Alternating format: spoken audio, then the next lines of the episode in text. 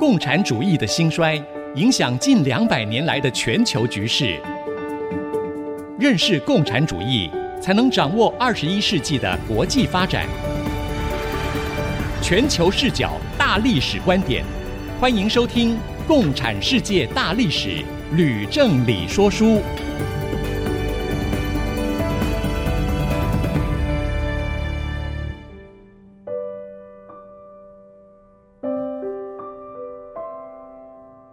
欢迎收听《共产世界大历史》吕正理说书的节目，我是徐凡，我是吕正理。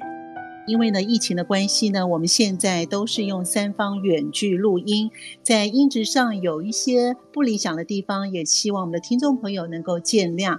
另外呢，我们的节目呢也会在 IC 之音随选即播，在 Apple Podcast 跟 Google Podcast 跟 Spotify 都会同步上线。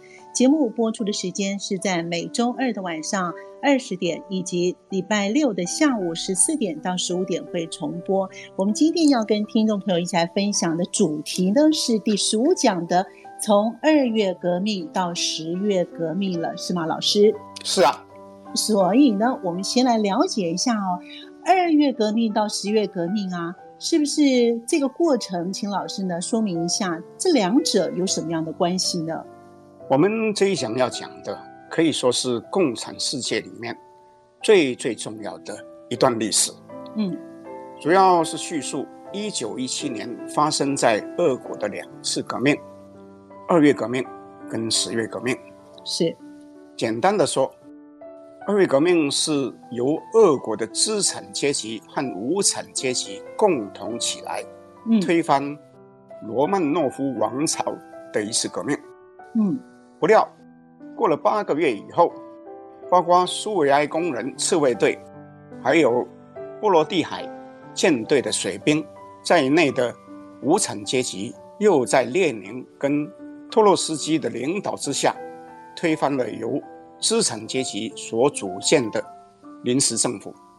全世界第一个共产政权就此诞生。这在人类的历史上也是一件大事。哦，所以我们要先从二月革命开始，先了解了，是吗，老师？当然啊，我们如果回溯啊，斯托雷平啊之所以下台，跟俄国一个妖僧拉斯普丁有关，是吗？是对，没错，我们上次有提到。对，那么斯托雷平死了以后，那妖僧拉斯普丁就继续干政，所以俄国就国势日非，人民呢、啊？可以说是怨声载道。嗯，那么同时，由于俄国参战以后，前线战败的消息不断的传来，嗯，后方又因为物资严重的匮乏，所以使得人民渐渐失去为国家奋战的激情。那么这时候，布尔什维克的反战宣传，哈，就因此就越来越深入人心。嗯，那有一部分。王公大臣也觉得这个事情没有办法继续下去，所以的共谋定计，把这个拉斯普丁杀死啊，把他除掉了。嗯哼，但是已经呢无补于事。嗯嗯。那么原先斯托雷平死前一年几乎没有工人罢工，但是到了一九一五年跟一九一六年两年，参加罢工的人数竟分别超过了五十万跟一百万。哇，那么农民，嗯，农民的暴动啊，也开始在各地呢，啊，蔓延了。嗯嗯。那么为了要避免王朝崩溃啊，王公大臣也开始讨论，是不是要发动政变以废黜沙皇。不料哈、啊，这时候社会革命党的议员克伦斯基，在一九一七年二月，就突然率先在杜马会议里面呢，公然要求。沙皇下台，嗯，那沙后就大怒，下令要处死克伦斯基。不过这时候，彼得格勒的工人、还有学生和百姓就群起响应克伦斯基的主张，嗯，迅速发起了数十万人的示威游行，嗯，工人罢工，学生罢课，商人罢市，连那个负责卫戍。首都的军队 还有克朗斯塔德的海军基地，那些波罗的海舰队官兵竟然也表示支持革命。哇，那就玩完啦！是啊，所以工人、学生接着就抢夺军械，攻占了政府的机关。那么沙皇怎么办呢？那只能退位，是不是？嗯，是，宣布退位。所以已经有三百零四年历史的罗曼诺夫王朝就此灭亡。哦，我顺便也跟听众报告，嗯，在这之前六年，一九一一年。中国的清朝政府呢，也被人民推翻了。哦，所以呢，在俄国跟中国也都有类似的状况哦。那这两个旧的王朝灭亡之后，那成立新政府，是不是一切就美好了呢？那当然不是。中国的情况，嗯、我想听众都很清楚，我就不讲了。是。那么在俄国二月革命以后，到了三月初，杜马议会就成立了一个临时的政府。以一个亲王叫做李沃夫亲王为内阁的总理，嗯，米留科夫为外交部长，克伦斯基是司法部长。这时候，资产阶级几乎完全掌控了临时政府。不过，我要提醒各位，在推翻沙皇的过程当中，工人和士兵无疑是主要的力量啊，但是这是在临时政府里面呢，却没有得到任何的职位。可是临时政府对于拥有武装力量的工人和士兵苏维埃组织，那是当然是不敢忽视。所以呢，彼得格勒苏维埃执委会就有很大的影响力啊，跟临时政府并存，形成到后来列宁跟托洛斯基所称的叫做双重政权的结构。嗯，英文叫做 Dual Power。当时，克伦斯基既是临时政府的阁员，又受到许多工人组织的信赖，因而是负责协调双方的主要人物，他的地位呢、嗯、非常的重要。那这个临时政府怎么样来处置下台的沙皇呢？问得好。嗯，沙皇退位以后，全家被软禁，那克伦斯基就建议送他们到海外去。啊，不过英国王室拒绝接受，嗯，那法国也拒绝接受，所以沙皇一家呢，因而就无法逃过一年以后的悲惨命运。那至于他们的命运有多悲惨啊，嗯，我就留到下一讲再讲好吗？好，那所以我们要回过头来，那请问老师，列宁、马尔托夫、托洛斯基这些人，他是不是也参加了二月革命呢？事实上，他们都在国外。当时，列宁、马尔托夫都在瑞士，托洛斯基呢，在美国。哎，老师，虽然他们都在国外，应该都有派人在国内主持，也参加二月革命吧？那也没有。无论是布派或是孟派的重要干部，这时候其实都没有直接参加二月革命。到了二月革命以后，布派在彼得格勒。的情势哈、啊，就发生几次哈、剧烈的变化，因为布派俄国局的负责人，当时呢是一个叫做斯略普尼可夫的人，嗯，那么他就决定复刊被关闭的《真理报》，哦，啊，并且维持跟封闭以前一样的立场，主张变帝国主义战争为内战，嗯，但是在不久以后，斯大林和加米涅夫。获释从充军地回来，啊，他们两个人就强行接手俄国局和《真理报》，哦，却态度转变，说主张跟临时政府合作。那对于《真理报》哈，突然的转向哈，嗯，俄国工人读了报纸哈，大多是疑惑不解，那有一部分人是非常的愤怒。那这个时候呢，列宁呢，他人是在国外。所以根本没有办法对国内发号施令，是吗？正是。列宁这时候其实是正在头疼啊，因为他不知道怎么样才能够回到俄国。嗯，哎，那列宁他回国会有什么样的困难吗？列宁当时人在瑞士，如果要回俄国，各位听众只要上网哈、啊、去看地图就知道，嗯，他不论如何都一定要踏入德国的土地。可是当时呢，第一次世界大战正在进行，战况非常的激烈。嗯，那么德国和俄国是交战国，是。那么我请问你，一群俄国人要怎么样才能够安全通过呢？有可能吗？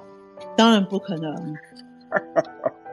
是啊，列宁虽然获知二月革命爆发，想立刻回国，他想破了头也不知道，说要怎么样才可以安全的回到国内。没错，嗯。那当时呢，还有其他俄国社会主义者啊，比如马尔托夫、普列汉诺夫，也都急着想要回国，也一样不知道要怎么办。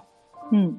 不过后来有个人啊提议说，那是不是就跟德国商量哈，借道德国，然后转经丹麦、瑞典、芬兰啊，绕一圈呢，回到国内，就绕一大圈呢。嗯，对。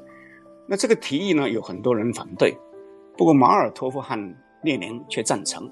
哦，那么列宁于是就派人哈跟各国政府哈秘密的联络。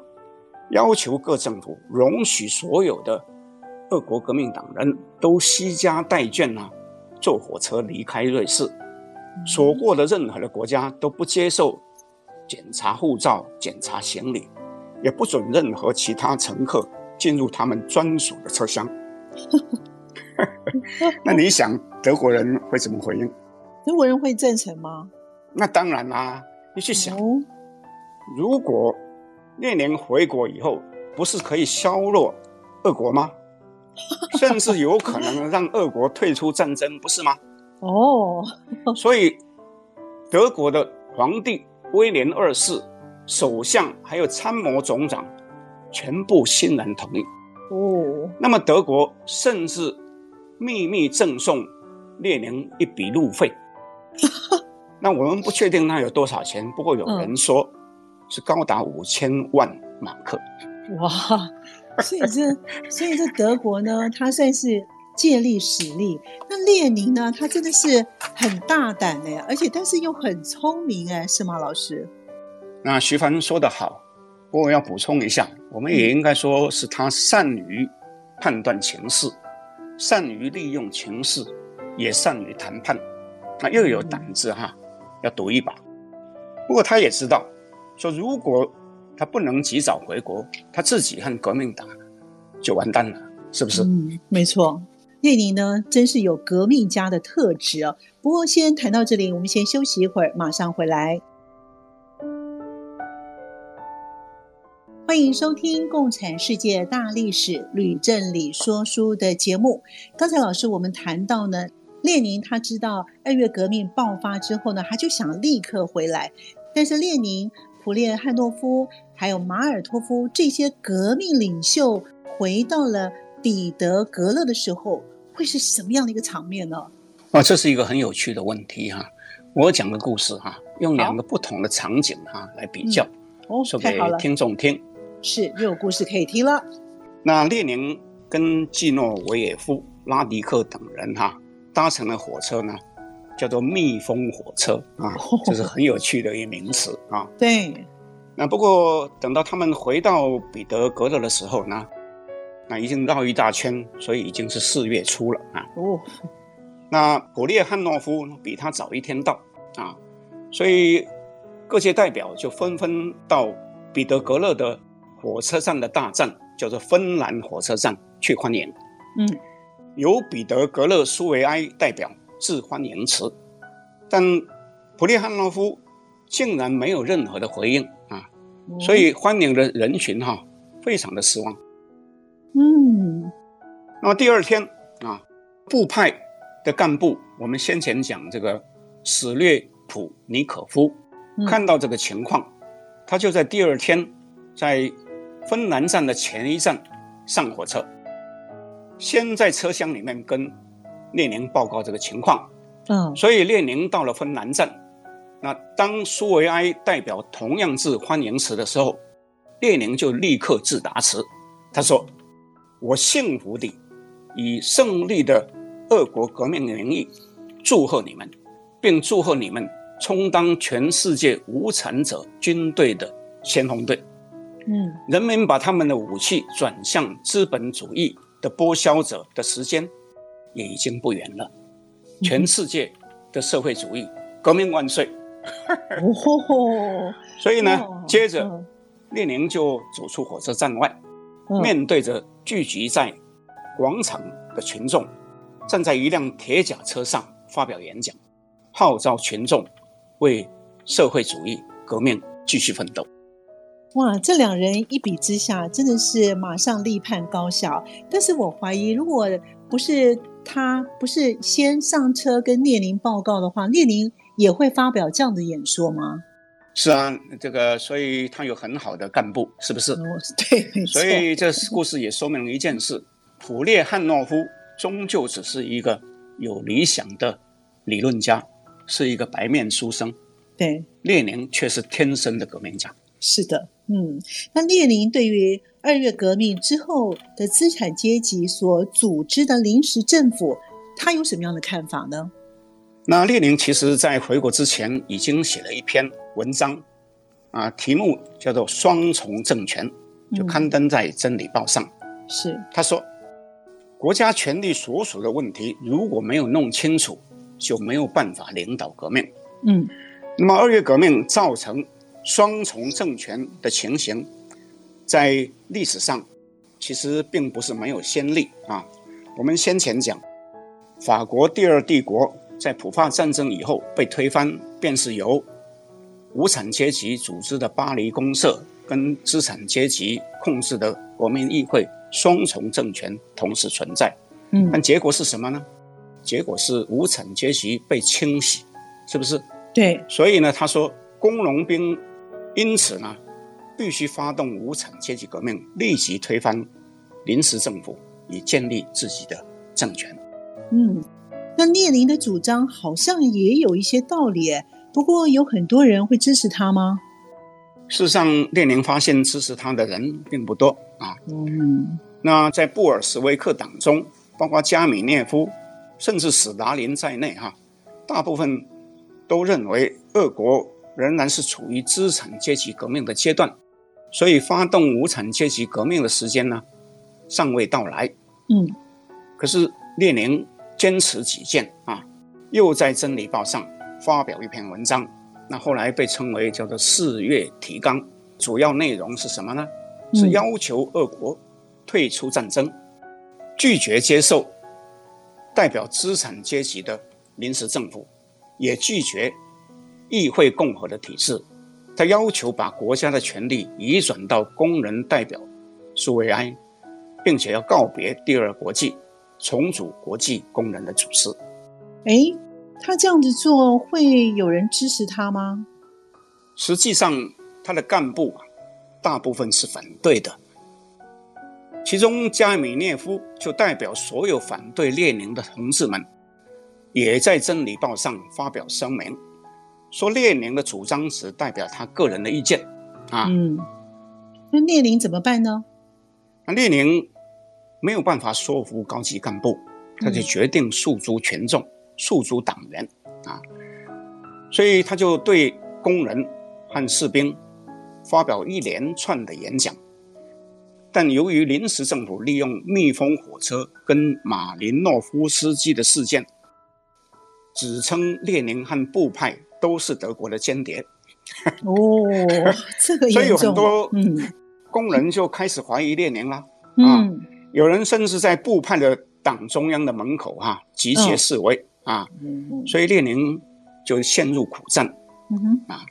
不过这时候托洛斯基正好回到国内，嗯、他也决定支持列宁，所以两人呢就合力扭转了局势哈、啊，最终赢得胜利。哦，列宁真是蛮有智慧的，而且他很厉害啊，他能够坚持己见，最后呢获得胜利。不过托洛斯基他是怎么回到国内的呢？那我们不可否认，列宁是个非常人，又有坚强无比的意志力，不达目的哈绝不罢休。对，那关于你问的这个托洛斯基怎么回国啊？那也有一段很有趣的故事。嗯，太好了，又有有趣的故事了。我们回溯到二月革命爆发的时候，那时候正在美国流亡的托洛斯基哈和他的太太西道娃就决定立刻搭船回国，不料在半途中竟然被英国的海军扣留啊，强迫他下船，把他当作德国的间谍，关进加拿大的战俘营中啊。哦，那当时这个彼得格勒。苏维埃就立即要求英国政府放人了。嗯，列宁也在《真理报》上面写文章，说不明白，说前彼得格勒苏维埃主席怎么会被认定是德国的间谍啊？对，没错。所以到了五月初，托洛斯基就被释放，回到了俄国，受到彼得格勒苏维埃工人盛大的欢迎啊。嗯，那我们不是说。托洛斯基曾经是彼得格勒工人苏维埃的主席吗？对，没错。所以他就即席发表演讲，斥责临时政府是资产阶级的俘虏。嗯，所以拯救俄国的唯一的办法就是把政权全部归于苏维埃。那所以到了这个时候，托洛斯基跟列宁的观点就一致了，所以两人之间就有很宽广的合作的空间。哇，这一列宁呢，他有了托洛斯基的加盟，对他来讲很大的帮助，是吧？是啊，我们在上一讲曾经说过，托洛斯基在彼得格勒的苏维埃工人之外，其实在波罗的海舰队的水兵里面也有很大的吸引力，很大的影响力啊。所以这些对列宁都是非常的重要的。嗯啊，除此以外，还有一个重要的事情。嗯，怎么重要事？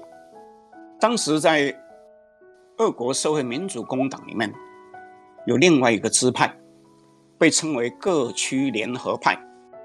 他的成员哈，嗯，包括卢纳查尔斯基啊、乌里斯基、岳飞、加拉罕，这些人都是一流的人才，在我们以后要讲的历史里面哈，嗯，都会一一出现啊。哦，那么这些人对布孟两派哈的分裂。其实都是很无奈，但是他们又不愿意选边站，所以就成立这么一个组织啊。他们说，他们期待的是将来促成两派重新合并。嗯，所以托洛斯基回国以后，就受邀加入这个各区联合派。那并且呢，获得各区联合派的强力支持，这对列宁来说啊，那就是如虎添翼。因为都是人才啊，没错没错。看来呢，托洛斯基呢对列宁来说呢是一个非常重要的人物啊。但是他们两个人可以携手合作吗？我们先卖个关子，休息一会儿，马上回来。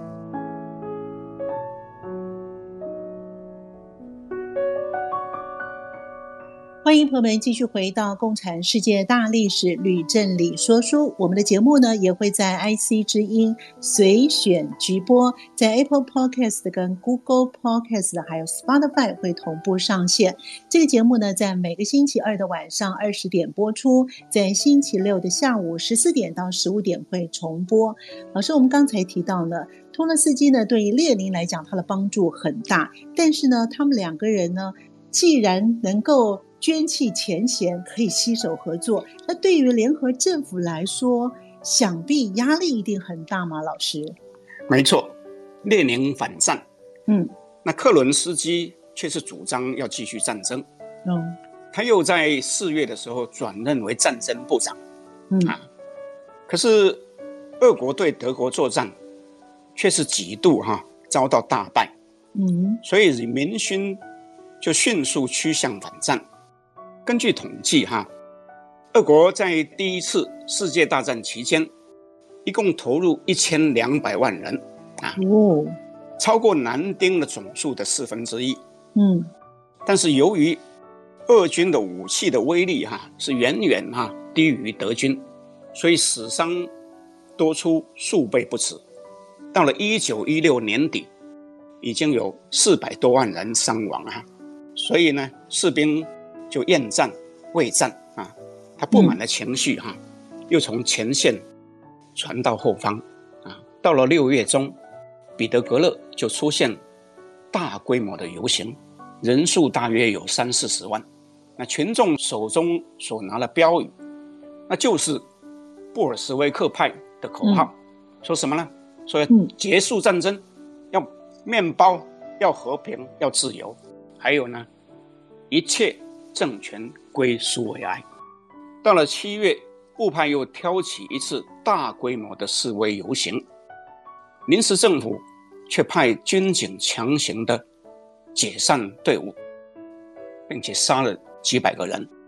哇，这样听起来真是惨哎！那临时政府有必要杀示威游行的人吗？那跟推翻沙俄政府又有什么样的差别呢？那克伦斯基借着这个暴乱，逼迫里沃夫。总理下台，啊，由他自己啊接任。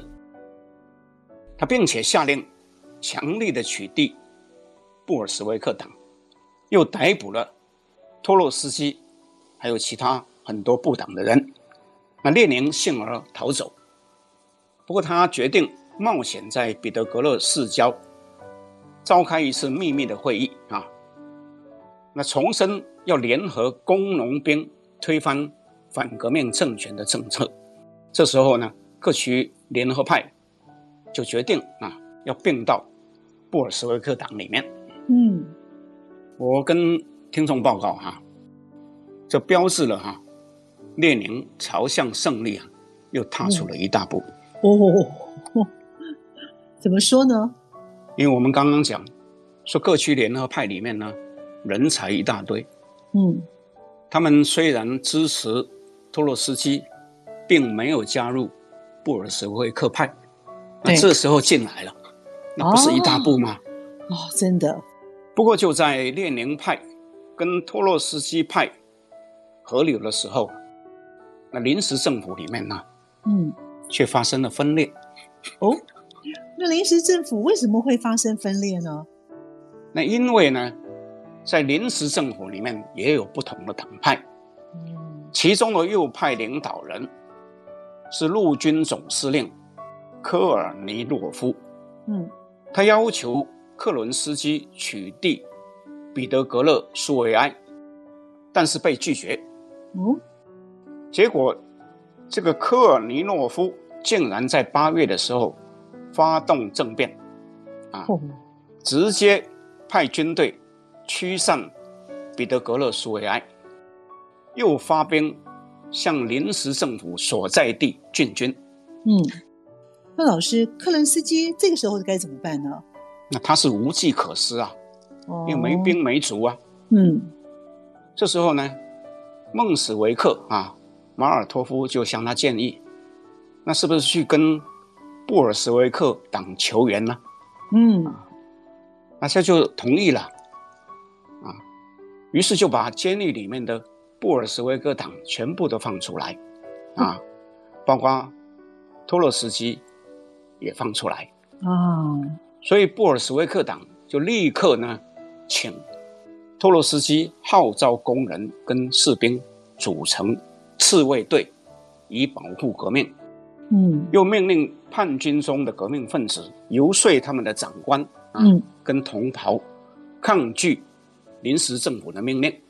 弃械投降，哦，结果陆军总司令科尔尼诺夫所率领的叛军，在顷刻之间就土崩瓦解。哦，那科尔尼诺夫呢，反而被逮捕入狱。嗯，难怪老师刚才会说呢，列宁呢迈向成功革命呢越来越近了。所以呢，叛军虽然投降了，但是我猜布尔什维克他的声势已经大起了。这个时候，临时政府恐怕再也压不住了吧？那徐帆说的很好，临时政府内斗的结果，正给了列宁和布尔什维克天大的机会。嗯、不是，是的，没错。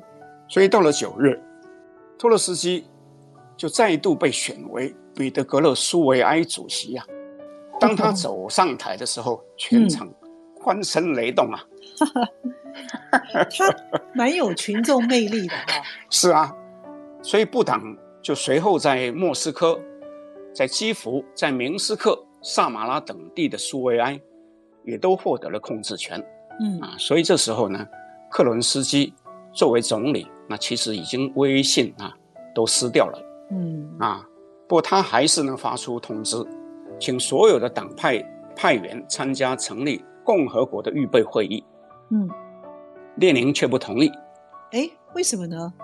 因为他认为无产阶级革命的条件已经成熟，必须立即武装起义。啊，不，到了这个时候，包括季诺维也夫、加米涅夫在布党开会的时候，仍然是反对列宁，连史达林也都反对，因为他们不认为革命的条件已经成熟，所以最后做成的决议啊，只是抵制共和国的预备会议。并没有同意武装起义。哦，那既然布党内部大多数反对武装夺权的话，那么后来为什么会发生十月革命呢？那么，因为到了十月初，突然有一个传闻啊，嗯，说德军已经出现在芬兰湾啊，嗯，所以彼得格勒人民就开始惊慌，嗯，那克伦斯基于是就提议。要放弃彼得格勒啊，要迁都到莫斯科。哦，那布党认为啊，这是克伦斯基的诡计，故意散布谣言。嗯、他的目的是在打击彼得格勒的革命势力啊。嗯，所以托洛斯基就发表演讲啊，慷慨激昂地说：“彼得格勒在危险中，革命在危险中。嗯”国家也在危险中，所以呢，列宁就召集部党的会议啊，一共讨论了十几个小时。这一次，终于呢，就以十比二表决、嗯、通过要发动武装起义。嗯、那当时呢，只有两个人反对，嗯、一个哪两个人？嗯，是季诺维也夫，另一个是加米涅夫。这两个人可真是坚守自己的原则，不肯退让。哎，是啊，我们可以说这两个人是择善固执。不过我也必须说，嗯、在后来革命成功啊，那两两个人虽然都还是高官，不免因为这样哈、啊，被列宁跟其他的党员哈、啊、算旧账。总之，布党既然做了决议。那托洛斯基就受命成立一个革命军事委员会，在十月十七号，要注意哦，十月十七号，彼得格勒的驻军就宣布不接受克伦斯基的开拔令啊。嗯。那克朗斯塔德的水兵也决定响应革命。嗯。所以克伦斯基就大惊啊，下令逮捕列宁跟托洛斯基还有其他的革命分子。嗯。可是。托洛斯基反而命令克朗斯塔德水兵派五艘军舰哈驶进彼得格勒港，又命令忠于布党的军队和工人自卫队进攻临时政府所在的东宫。嗯哼，那到了十月二十五日凌晨，起义的部队就占领了邮局、电话局、铁路局、火车站，还有其他的重要战略地点。那几乎没有遭到任何的抵抗。到了上午十点钟，啊，革命军事委员会就发布列宁起草的告俄国公民书，宣告推翻临时政府。到了下午，列宁就由托洛斯基陪同出席彼得格勒苏维埃召开的会议，在里面发表演讲。嗯，他说什么呢？嗯，那是不是请徐凡来念一下？好。好，那我来念一下哈。他说：“同志们，布尔什维克常说必然到来的工农革命已经实现了。这个工农革命的意义是什么呢？这个革命的意义，首先是在于我们将有苏维埃政府，我们将有自己的，而且是完全不要资产阶级参加的政权机构，被压迫的群众。”自己会创造政权，会连根拔除旧的国家机器，而建立以苏维埃组织为代表的新的管理机关。谢谢许凡。列宁在发表演讲之后，又发布和平法令跟土地法令。嗯，和平法令主要是斥责帝国主义的战争，要求各国停战。那么土地法令主要是规定土地国有。无偿没收皇室、贵族、教会和大地主的土地，嗯，交由各地的苏维埃政府公平的分配。嗯，不过我在这里也必须补充说明一件事，嗯，是关于俄国的立法的问题。嗯，因为我有一些朋友曾经问我这个问题，我如果不说哈，我猜有一部分听众哈可能不会明白。嗯。那俄国在革命之前，哈，它所采用的是古罗马的儒略历，那并没有用一般其他国家采用的格里历。嗯，那么这两个历法都是阳历，每年平均的日数相差极小，可是经过呢多年的累积，到了一九一七年已经相差十三天了。哦，差这么多啊！所以呢。我们讲说，俄国十月革命，那是用旧的历法去讲的。如果换算格里历呢，是在十一月，所以我们上面讲的二月革命，换算格里历是三月，十月革命呢是十一月。所以呢，为什么说后来其实俄国人庆祝十月革命，其实都在十一月呢？那就是这个原因。原来是这样。好，所以呢，我们先休息一会儿，马上回来喽。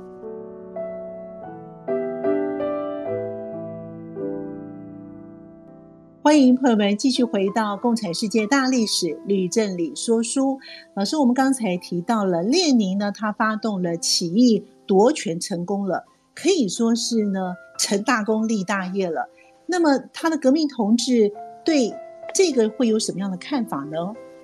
先说一件事。列宁的同志可分两类，一类是他所创立的布尔什维克党的同志，另一类是早期和他一起在马克思主义旗帜之下，后来却因为理念不同而和他分道扬镳的同志们。这两类同志对列宁的成功看法当然是不一样的。我们先说布尔什维克党人，像基诺维耶夫、加米涅夫。和史达林，那我前面已经讲过，其实这些人是不赞成列宁发动武装起义的，是不是？是，没错。但是最后却因为呢被胁迫啊，嗯，啊不得不参加起义。对。那当然起义成功，大家都很高兴了，嗯，是不是？没错。但是你可以讲，这些人对于新政府的未来，如果是有负面的看法，那当然是不会说，也不敢说，嗯。啊所以我这里就不讲了，好不好？好。那我们讲另一派的人。那事实上，在布尔什维克派以外的马克思主义者，啊，也就是列宁昔日的革命伙伴哈，嗯，对于十月革命之后的俄国哈，确实都非常的悲观了。哦。那台湾以前有一位郑学稼先生，他写了一本《列宁评传》。哦在里面引述了几位代表人物的看法，嗯，我也转述其中啊的一部分，供听众们参考。老师，您要转述哪些人的看法呢？郑学稼先生在他的《列宁评传》里面抄录的是普列汉诺夫跟高尔基的批评文章。嗯，那其实我另外也找到。克鲁泡特金和考茨基的评论，我一并哈说给听众听，啊，以作为参考。嗯，不过在转述这四个人的评论之前，我觉得还是有必要把他们的背景哈再为听众介绍一次。我也这么认为啊，我想呢，听众跟我一样呢，对于这些的历史人物呢，其实没有像老师呢这么的滚瓜烂熟啊。所以呢，请老师呢再说一次他们的背景，我们可能会比较了解这些人呢是站在什么样的角度来做评论？好，那么我就先说普列汉诺夫。好，普列汉诺夫是带领俄国民粹主义者转入马克思主义阵营的人，被尊称为俄国马克思主义之父。嗯，所以是列宁的前辈，列宁也曾经称他为老师。对，不过后来两个人却因为理念不同而分道扬镳啊。嗯，不过呢，普列汉诺夫并没有放弃马克思主义。嗯，老师呢，普列汉诺夫他说什么呢？当时普列汉诺夫其实已经病重，快要死了。嗯，但是他勉强发表一篇他最后的文章，他的标题是《给彼得格勒工人的公开信》。嗯。他在文章里面这样说：“他说，俄国还不具备无产阶级专政必要的经济条件，劳动阶级也还没有准备好。此时，布尔什维克强取政权，将只会把俄国推入一个历史的大灾难，最终将带来极大的悲剧。”他又预言：“嗯，俄国无产阶级革命成功，并不代表。”德国也能完成无产阶级革命，法国、英国或美国也不会。最后，他说，俄国无产阶级将无法完成社会革命，只会带来内战，而让二月革命取得的成果倒退。所以，普列汉诺夫他的意思是说，列宁他发动十月革命是完全没有必要的，是不是？是，有很多人是这么看的。嗯，那我们继续讲。那高尔基怎么说？好，高尔基是出身贫寒的著名俄国诗人、剧作家、小说家，是，他也非常有正义感，嗯、所以在前一讲说到一九零五年圣彼得堡发生流血星期日事件的时候，对，他因为发表控诉政府的文章而被捕啊，对，所以后来被列宁邀请进入布尔什维克党的中央委员会。和列宁有密切合作的关系。嗯，好，那这位呢，知名的作家，有多元身份的高尔基，他怎么说呢？他在报纸上直接发表一篇抗议书，其中说什么呢？我也要请你再念一遍，帮我念一遍，好，好不好？好，在高尔基呢，在报纸上面呢，发表了一篇的抗议书呢，它里面的内容是这么说的。盲目的幻想家们和鲁莽的冒险家们正挤向社会革命，而事实上是走上无政府之路，是毁灭无产阶级的革命。沿着这条路，我以为列宁和他的助手可能犯一切的罪恶。列宁在目前拥有大多数工人的支持，但是我深信劳动阶级将马上睁开眼睛。看到要兑现列宁所许的诺言的不可能性，跟他的疯狂的程度，工人必须了解，实际上是没有奇迹的。他们将会面临饥饿、工业运输解体、长期流血的无政府状态，以及对反动派的大屠杀和大黑暗。